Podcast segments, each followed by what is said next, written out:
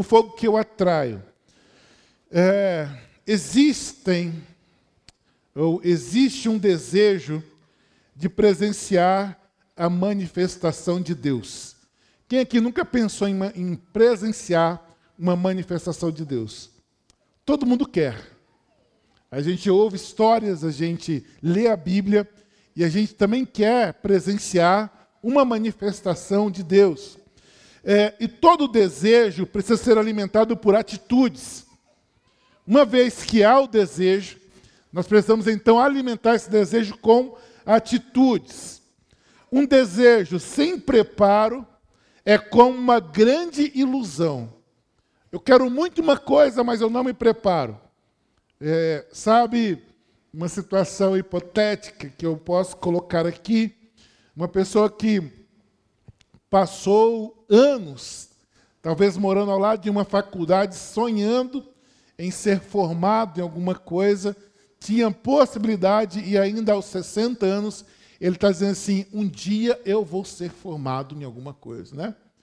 Ele está há 60 anos morando ao lado da faculdade, ele não tomou uma atitude e ainda fica ali, e às vezes com muita fé, dizendo que vai acontecer, mas o tempo está passando, a pessoa não tem uma atitude, e um desejo sem atitudes é como uma grande ilusão. Um sonho sem um projeto não passa de um sonho, né? não passa de uma ilusão. Então, ah, na vida, as coisas que nós queremos precisam ser é, batalhadas. É, desejar e nada ter. Provérbios 13, 14 diz assim: o preguiçoso deseja e nada tem. Mas o desejoso é, dos que se, o de, mas o desejo dos que se esforçam será atendido. Olha só, o preguiçoso deseja e nada tem. Já o desejo é, daqueles que se esforçam será atendido. Para nós termos um fogo de Deus na nossa vida, nós precisamos nos esforçar. Eu vou é, passar textos para os irmãos que a manifestação de Deus ela ocorre como resposta de atitudes. Então, o preguiçoso ele fica desejando, ah, eu queria muito assim orar igual o irmão tal, eu queria muito ganhar vidas igual o irmão tal, eu queria muito ser igual ao irmão tal. Espera aí, mas o que você está fazendo para ser? Ficar desejando, querendo, é, às vezes até desejando a colheita do outro e não está a fim de plantar nada. É, eu um pastor amigo meu, a gente fala às vezes que é, as pessoas às vezes querem começar aonde nós já estamos querendo é parar, né? Você já conquistou alguma coisa, as pessoas querem começar da onde você já está até cansado, tanto que você plantou. Então você pega alguém colhendo e você quer a colheita da pessoa. E a Bíblia não é diferente quando fala em realização de vontades. E aqui, nos textos que eu vou falar sobre o fogo que eu atraio, eu quero sair daqui certo de que eu abençoei você, instruindo biblicamente que você vai ter de Deus aquilo que você desejar, mas não só o que você desejar, aquilo que você se esforçar para ter. O esforço faz parte. O esforço faz parte. E para que você não feche o coração para a mensagem, eu não estou falando que você tem que se esforçar para ser salvo. Porque a salvação é pela graça e o preço Jesus pagou. O esforço que nós precisamos fazer é para ter mais da presença de Deus. Aí nisso sim, uns têm, outros não têm. Uns alcançam, outros não alcançam. Alguns atraem, outros não. E o texto de Provérbios dá aí uma dica importante. Nós não alcançamos certas coisas porque a preguiça toma conta de nós. Então eu tenho preguiça, eu fico desejando. Ah, eu sonho, eu, eu sonho ter isso, eu sonho. Ah, eu sonho de orar meia hora, eu sonho. Mano, para de sonhar, vai se esforçar. Fica ali com o relógio esperando dar meia hora, né? Eu sonho ler a Bíblia toda. Uma dica, leia para você ver. Logo você acaba a Bíblia toda. Se você não ler, cara, Se você não ler, você vai ficar olhando falar assim, poxa, fulano falou que já leu duas vezes esse ano, eu não li ainda, mas eu sonho ler. Para de sonhar e vai se esforçar. Tem hora de sonhar, tem hora de se esforçar. Então, as, algumas coisas não são conquistadas por nós e a, a preguiça precisa ser vencida. Desejo aliado a esforço. A Bíblia mostra Deus respondendo através de fogo. O fogo de confirmação, o fogo de afirmação de um líder. E eu peguei quatro textos, então eu vou direto para os textos. Os textos são bastante longos. É, eu vou tentar contextualizar você, para você entender o que foi feito. E o que você tem aí no panfleto são as aplicações dos textos. Então, as coisas que não está assim literal no texto, mas que você entende que aconteceu naquele texto, então é isso que está aí na folha para você preencher. Levítico capítulo 9, se você quiser colocar aí, é do versículo 1 ao versículo 34. Nesses 34 versículos, 24 versículos, existe uma experiência onde Deus se manifesta com fogo. O versículo 1 diz assim: No oitavo dia, depois da cerimônia de consagração, Moisés reuniu Arão, seus filhos e os líderes de Israel, e disse a Arão: Escolha um bezerro para oferta pelo pecado e um carneiro para holocausto, ambos sem defeito, e apresente-os ao Senhor. Depois diga aos israelitas: escolha um bode para oferta pelo pecado, e um bezerro e um cordeiro, ambos de um ano e sem defeito, para o holocausto. Escolham também um boi e um carneiro para oferta de paz, além de farinha misturada com azeite para oferta de cereal.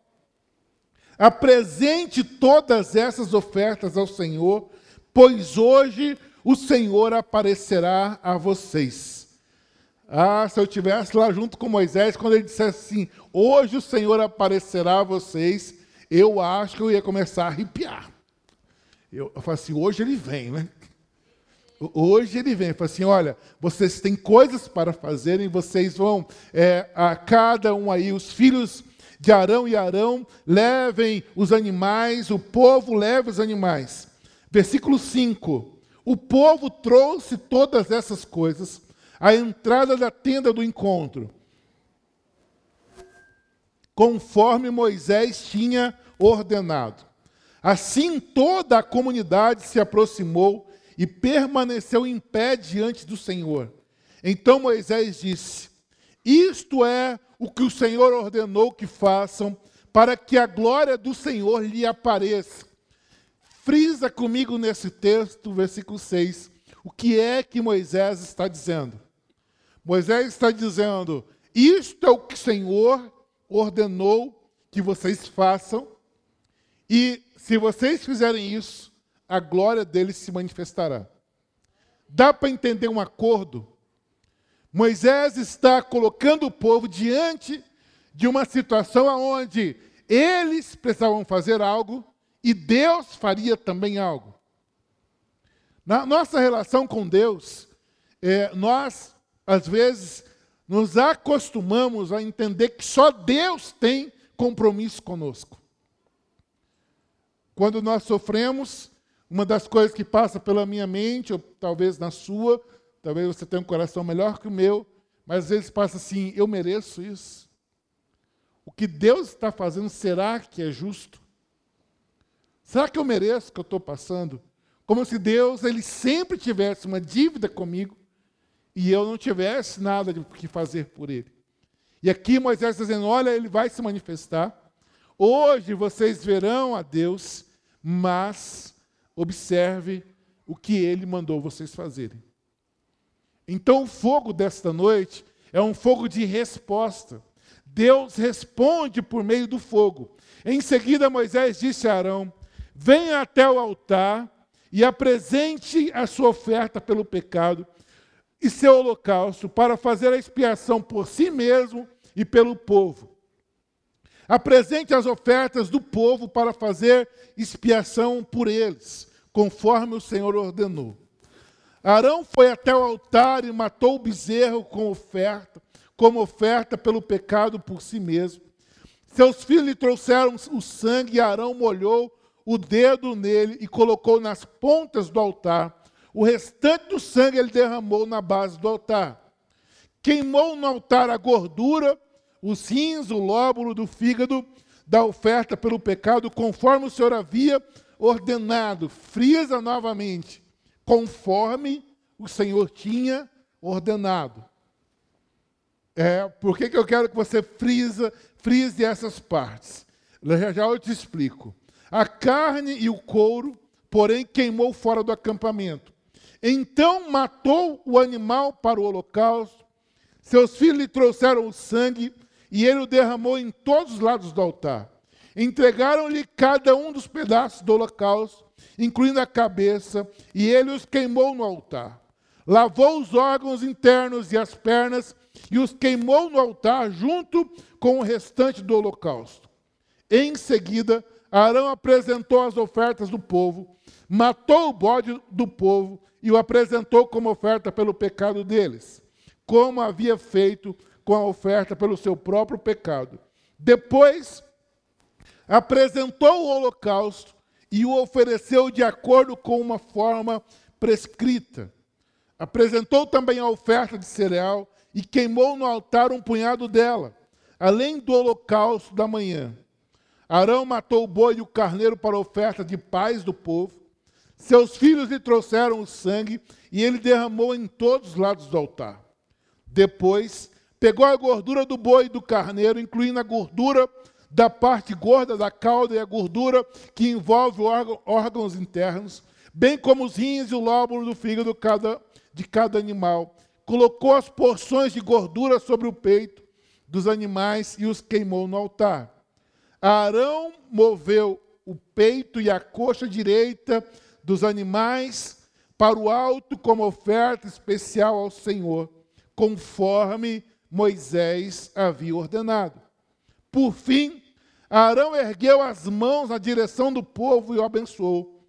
Depois de apresentar a oferta pelo pecado, o holocausto e a oferta de paz, desceu do altar. Então Moisés e Arão entraram na tenda do encontro e, quando voltaram, abençoaram o povo novamente e a glória do Senhor apareceu a todo o povo versículo 24: Fogo saiu da presença do Senhor e consumiu o holocausto e a gordura no altar. Quando eles viram isso, gritaram de alegria e se prostraram com o rosto no chão. É, na leitura dá para perceber que teve um trabalho, assim, trabalho eles trabalharam quase o dia todo. É, mataram o animal, prepararam o animal. E não era um animal, né? Foi um animal por Arão e seus filhos. Dois animais. Foi um animal pelo povo. Foi um animal pela paz. Oferta de paz. É, foi um, um, um animal pela expiação do pecado.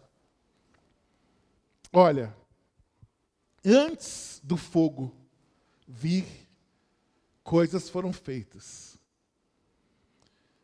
E eles obedeceram a tudo. Tinha um altar, tinha um líder respeitado, Moisés era respeitado, os sacerdotes eram respeitados, e tinha todo um trabalho para ser feito, toda uma cerimônia para ser obedecida. E eles foram obedecendo. Mataram o animal, tiraram a gordura, o sangue, o sacerdote aspergiu no lado do altar, então o altar ficou cheio de animais. O holocausto é uma oferta queimada. Aqueles, aquela carne é queimada e o cheiro que sobe é chamado, é, reconhecido por Deus como um cheiro agradável a Ele. Nós não gostamos de orar? Senhor, que o nosso louvor seja um cheiro agradável ao Senhor. Então, nós estamos, nós estamos aqui como holocaustos, sendo queimados, e o cheiro que sai do nosso corpo queimado, entregue no altar, que seja agradável ao Senhor. E aqui, a figura, eu quero que você, sempre que leia o Antigo Testamento, veja isso como é, uma sombra do que aconteceria em Jesus. Jesus é o sacrifício perfeito, é o holocausto queimado, ele é o holocausto que Deus aceitou. A, a, a, o sacrifício de Jesus subiu como cheiro suave a Deus. Mas aqui, o foco que eu quero que você dê enquanto esse povo, neste momento, porque eles estão no deserto e a gente gosta de olhar para o deserto e falar assim: povo desobediente, povo de dura serviço. Eles eram mesmo, mas eles tinham tempos de obediência. E o fogo da presença só se manifestava em tempos de obediência. E aqui eles estão obedecendo. Ah, é assim que é para fazer? A gente faz. É assim que é para consagrar? A gente consagra. E diz que depois de fazerem tudo conforme Deus tinha ordenado, aí o versículo 24 vem. O fogo saiu da presença do Senhor e consumiu o holocausto e a gordura no altar. Quando eles viram isso, gritaram de alegria. Então, sabe, é, é, a dor que uma mãe tem quando é, vai ter um filho e depois, quando ela vê o filho, ela fala assim: valeu a pena, né? Né, mamãe? Vai valer a pena, né, Flávia? Tem um monte de gente grávida em nome de Jesus. Então, eu estou dizendo para você, vai doer, mas depois vai valer a pena. Você vai olhar para o bichinho assim, vai dar uma alegria. Aqui também fala assim, cara, a gente ralou o dia todo. A gente ficou aqui matando animal, colocando o sacrifício, fazendo sacrifício, colocando no altar, obedecendo nos detalhes. E aí, quando Deus vem, quando o fogo de Deus vem e consome o holocausto, eu falo assim: tudo valeu a pena. Tudo valeu a pena. Aí eu penso assim, aí, às vezes nós não estamos pagando preço nenhum e queremos ver a glória. Às vezes nós estamos fazendo praticamente nada e queremos ver a glória. Na Bíblia não tem chia para a gente assim. Ah, eu estava fazendo nada, nem esperava que Deus viesse, ele veio. Ah, irmãos, ele vem, mas ele também exige de nós a nossa obediência. Ele quer de nós a nossa obediência. Então, nesse primeiro texto, tem algumas aplicações que eu coloquei aqui e agora você vai poder preencher. Algumas aplicações do texto de Levítico. Deus responde num ambiente de completa obediência. Deus responde num ambiente de completa obediência. Segunda coisa, na obediência está a bênção do Senhor. Ali tem um momento que Arão e Moisés saem e abençoam o povo. Então, na obediência está a bênção. Uma outra coisa que eu vejo nesse texto: seguir regras é o caminho para ser bem-sucedido. Seguir regras é o caminho para ser bem-sucedido. Na obediência está o milagre de Deus. Aqui, é esse fogo que sai da presença e consome o holocausto é visto como um milagre de Deus, e é na obediência que está o milagre. Na obediência está a manifestação do sobrenatural. É na obediência que eu e você, irmãos, veremos o sobrenatural. Não, pastor, eu vou continuar do jeito que eu estou, sem obedecer, sem assumir compromisso, fazendo a vida cristã como eu achar que devo fazer, e eu vou viver o sobrenatural. Eu não te engano, você não vai viver o sobrenatural. Se há pessoas que digam para você, não, faz só isso aqui e vai acontecer, não é da boca desse pastor que você vai ouvir. A Bíblia não deixa te dizer isso. Porque aqui eles fizeram todo um processo de obediência. Eles, segui, eles seguiram uma, uma, série de regras, eles seguiram uma série de comandos, eles seguiram uma série de direções. E quem segue direção verá e vê o sobrenatural. Ainda eu vejo nesse texto que na obediência está a presença.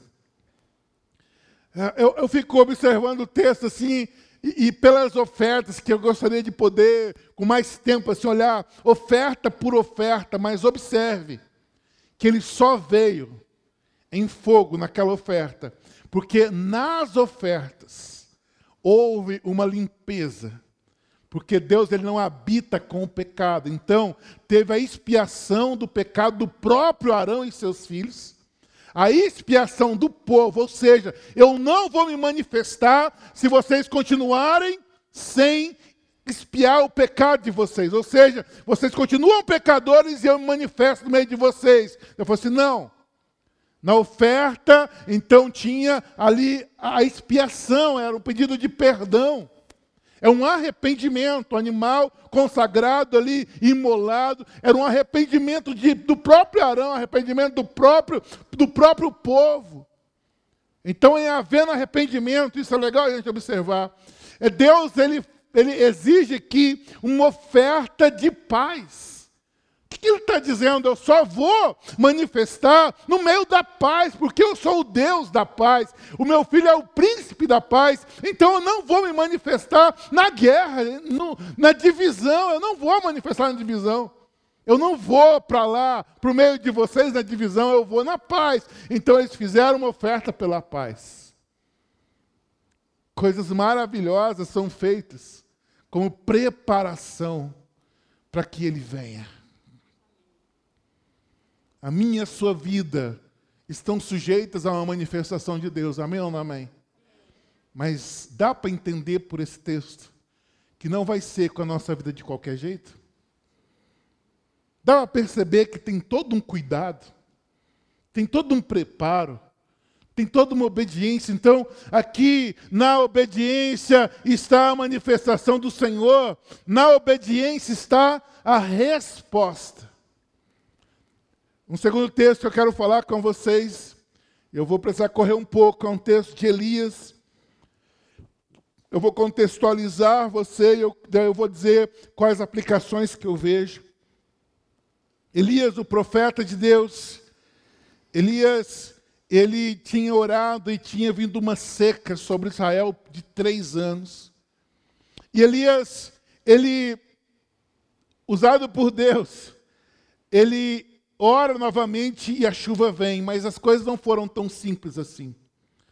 Ah, e quando o rei Acabe queria a cabeça de Elias, e Acabe caçava Elias por Israel todo, por três anos a seca começou a castigar Israel, e Acabe não se arrependia, na verdade, ele foi atrás, ele cria nos Deus no Deus Baal, que nem é Deus, mas ele tinha essa adoração porque a esposa dele, a Jezabel, era filha do sacerdote de Baal. E o rei Acabe, ele pegou raiva de Elias e, e ele caçava Elias. Mas mesmo lá no reino de Acabe, um dos homens de confiança de Acabe, é, no tempo que ele mandou matar todos os profetas de Deus, esse homem de confiança, ainda escondeu cem profetas e mantinha os profetas escondidos em, em, em rochas e alimentava esses profetas. E um dia, esse homem de confiança do rei Acabe também saiu para procurar Elias. E quando ele encontra Elias, Elias fala assim: agora você volte e diga para o rei que eu estou aqui, que eu quero falar com ele. Cara falou assim: Ô Elias, eu te amo demais, cara, mas se eu chegar perto do rei e disser que eu vi você e que eu não te prendi, que você não está na minha mala, né? O rei me mata, porque ele já matou muita gente que disse que tinha visto você e não pegou. Aí ele diz assim: não, volta lá, filho, pode ir lá, fala assim que eu vou falar com o rei. E o cara foi, com medo de morrer. E Elias, quando ele chega, Elias chega já quase junto com ele. Ele diz para Acabe assim: reúna os seus profetas. Os 450 profetas de Baal, mais os 400 de Azerá que você tem aí. Reúna e vamos para o monte. E lá no monte nós vamos fazer uma prova. Os profetas de vocês aí fazem um altar, fazem um holocausto e clama pelo Deus de vocês. Vamos ver qual Deus que responde com fogo. Elias é corajoso, hein?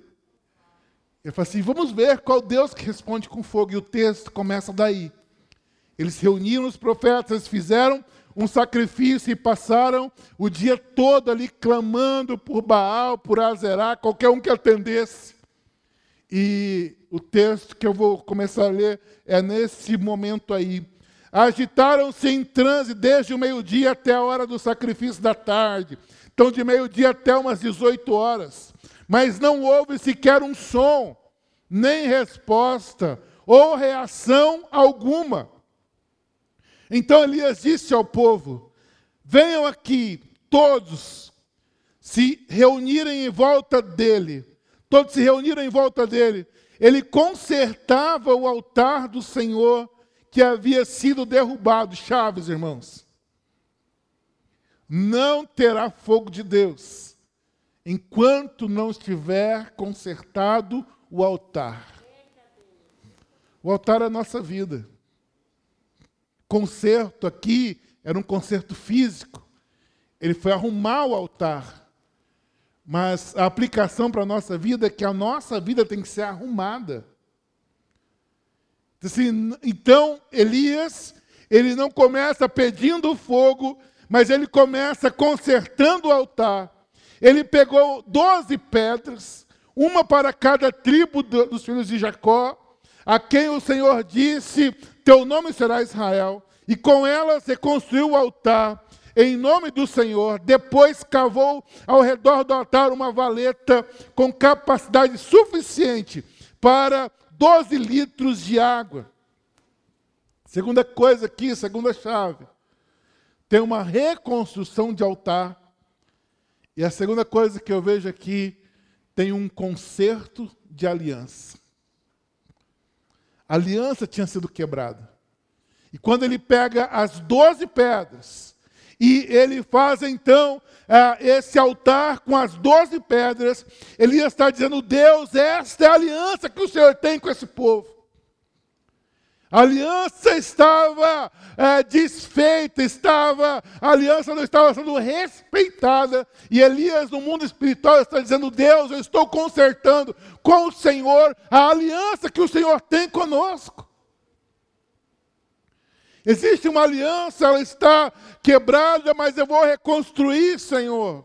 E diz que ele empilhou lenha sobre o altar, cortou o novilho em pedaços e colocou os pedaços sobre a lenha em seguida ordenou: encham quatro jarras grandes com água e derramem a água sobre o holocausto e a lenha. Depois que fizeram isso, disse: façam a mesma coisa novamente. Quando terminaram, ele disse: agora façam o mesmo pela terceira vez. E eles seguiram sua instrução. Novamente, obediência. E eles seguiram sua instrução. E a água corria ao redor do altar e encheu a valeta.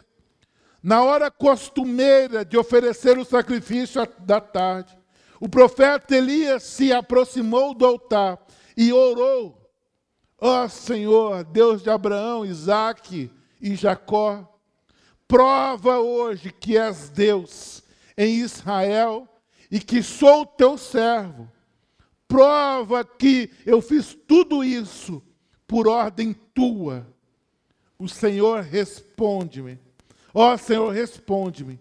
Que este povo saiba que tu, Senhor, és o verdadeiro Deus e estás buscando o povo de volta para ti. No mesmo instante, fogo do Senhor desceu. Fogo do Senhor desceu do céu e queimou o novilho, a madeira, as pedras e o chão, e secou até a água da valeta. Qual foi a diferença aqui entre Elias e os outros profetas? Diferenças básicas, irmãos.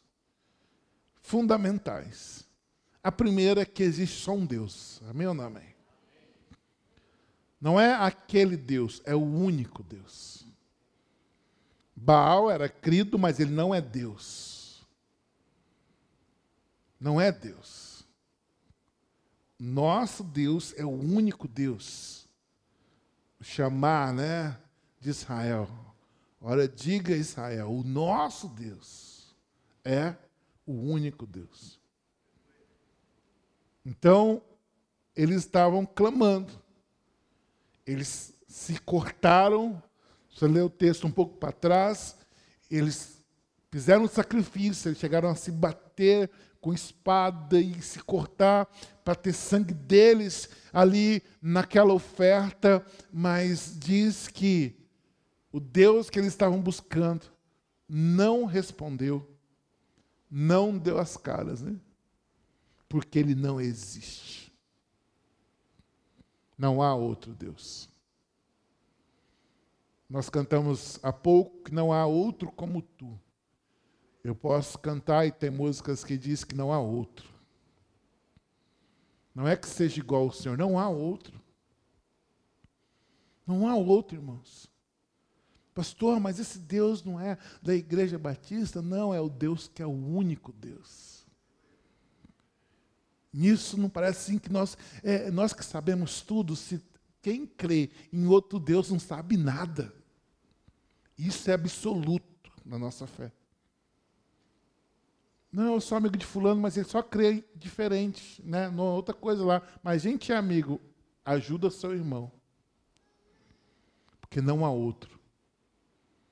Essa é uma primeira diferença. Segunda diferença entre é, Elias e aqueles outros profetas, eu coloquei algumas aplicações é, que eles, apesar do esforço, eles estavam se esforçando na direção errada. Mas eu coloquei aí, a manifestação acontece quando há conserto, quando há reconstrução de aliança. E uma coisa interessante aqui que eu percebo na oração que Elias fez é que ele não estava fazendo aquilo para que o nome dele fosse glorificado. Ele diz assim: Senhor, responde, para que todos saibam que tu és Deus. A manifestação do Senhor acontece quando o reconhecimento será de Deus e não da pessoa não tinha a ver com Elias, tinha a ver com quem era o único e verdadeiro Deus. Elias não estava preocupado com a sua reputação. Ele olha e diz assim: Senhor, manifesta aí.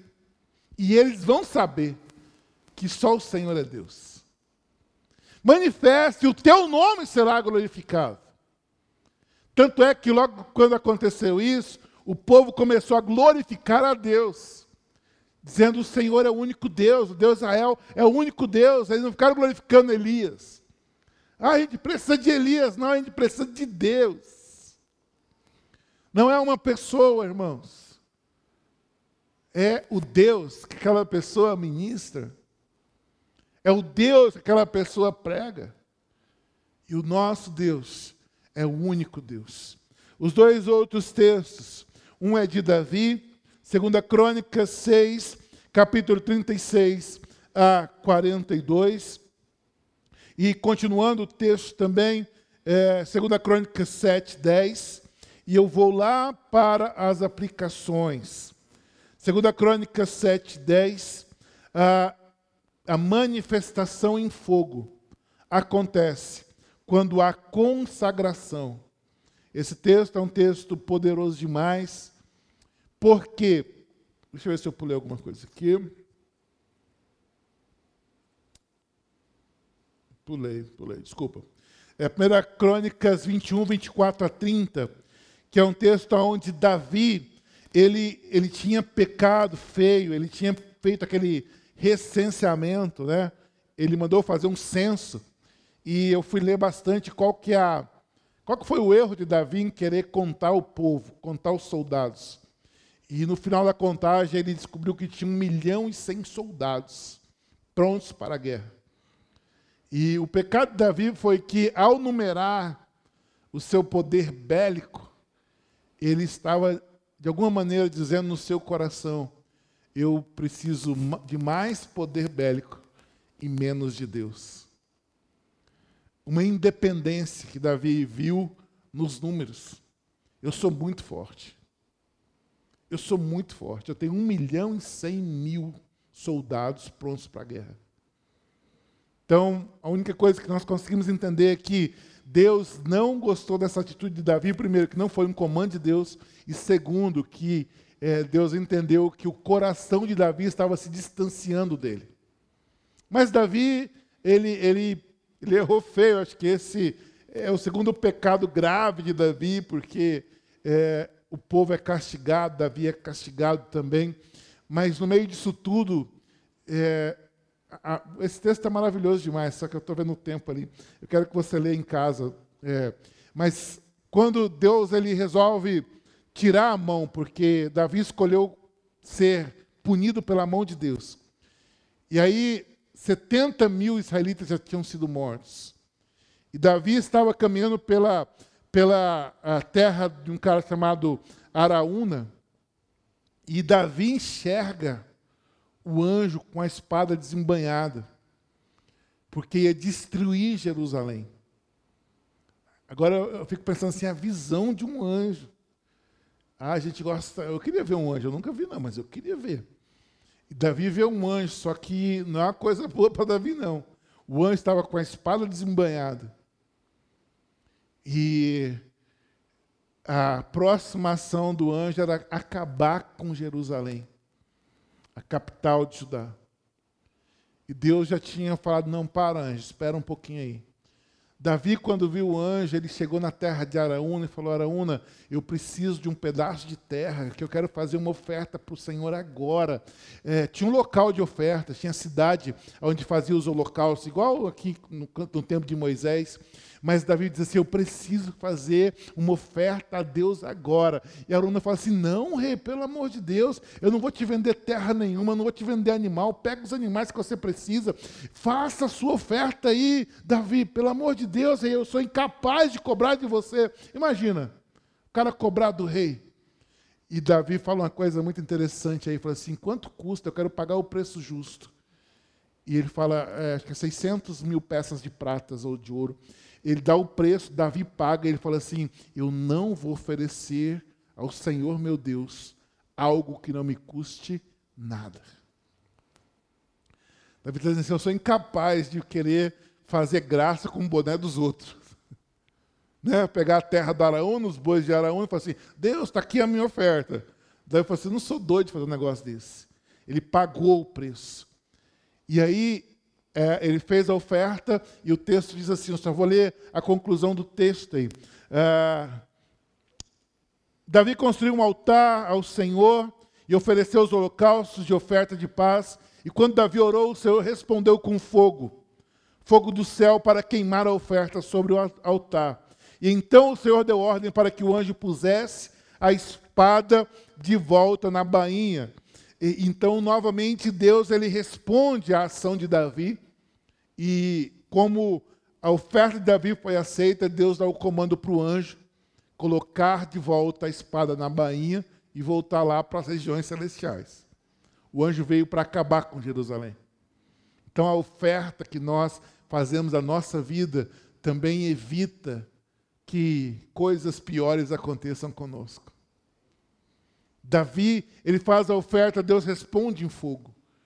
E Deus então dá o comando para o anjo. Quanto a anjos, aqui esse texto fica muito claro que é, o homem não tem como dar comando aos, aos anjos, mas Deus dá comando aos anjos. Então os anjos são seres a serviço de Deus para o bem do homem. Para a justiça de Deus acontecer, Deus tem uma miríade de anjos que fazem as coisas acontecer. Para o nosso bem. Aqui era um castigo para Davi, mas Deus também usa os anjos porque Ele quiser. Os anjos estão na mão de Deus, né? Então não é correto a gente ficar dando comando a anjo, vai lá, anjo tal. Isso aí eu não tenho essa dilatação toda, mas também não duvido de quem, quem acredite nisso. Mas aqui nesse texto eu vejo que os anjos são seres espirituais a serviço de Deus, para o nosso benefício até, para atender o que nós precisamos. Mas, ponto, fechando os parênteses.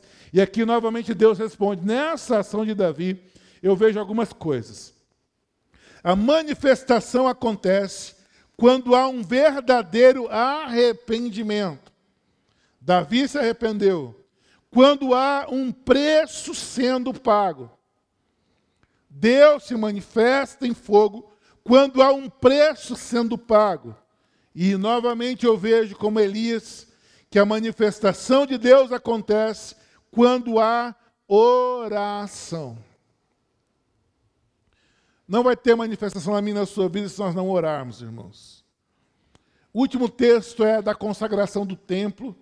Esse texto, você lendo, você vai ver o tanto que Salomão obedeceu a Deus, o tanto que ele obedeceu a Deus, o como ele consagrou a Deus o templo. No final ali do capítulo 6, no versículo 41, 42 é, de 2 Crônica 6, Salomão diz assim: Agora levanta-te, Senhor, ó, ó Senhor Deus, e entra neste teu lugar de descanso, junto à arca, o símbolo do, do teu poder. Estejam teus sacerdotes, ó Senhor Deus, vestidos de salvação. Alegrem os teus servos leais em tua bondade. Ó Senhor Deus, não rejeites o rei que ungiste Lembra-te do teu amor leal por teu servo Davi. Segundo Crônicas 7, versículo 1. Quando Salomão terminou de orar, desceu o fogo do céu, queimou os holocaustos os, e os sacrifícios, e a presença gloriosa do Senhor encheu o templo. Os sacerdotes não podiam entrar no templo do Senhor, pois a presença gloriosa do Senhor havia enchido o templo.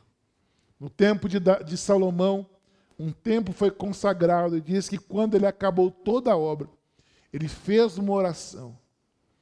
E o fogo tomou conta dos holocaustos e dos sacrifícios, e a presença do Senhor encheu o templo. A manifestação em fogo acontece quando há consagração. Salomão consagrou todas as coisas. A manifestação do Senhor em fogo acontece quando há preparação. Eu não sei o que você vai fazer nesses dias, mas eu desafio você a viver se preparando para ver a manifestação da glória de Deus. E a última coisa desta noite a manifestação em fogo vem em resposta.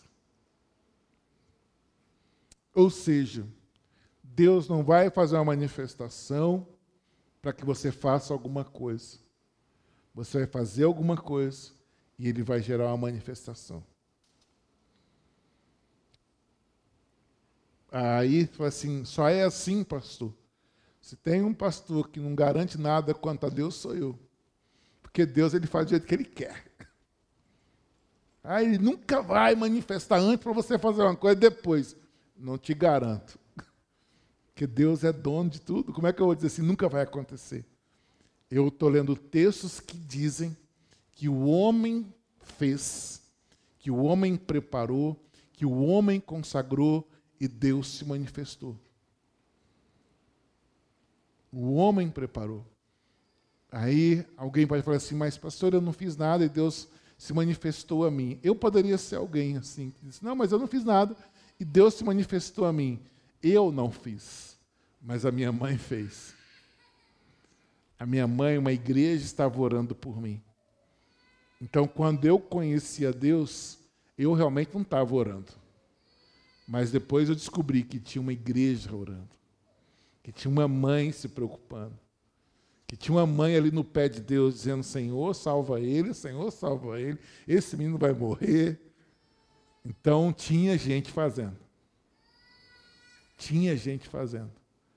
Para ele poder se manifestar a mim. Amém?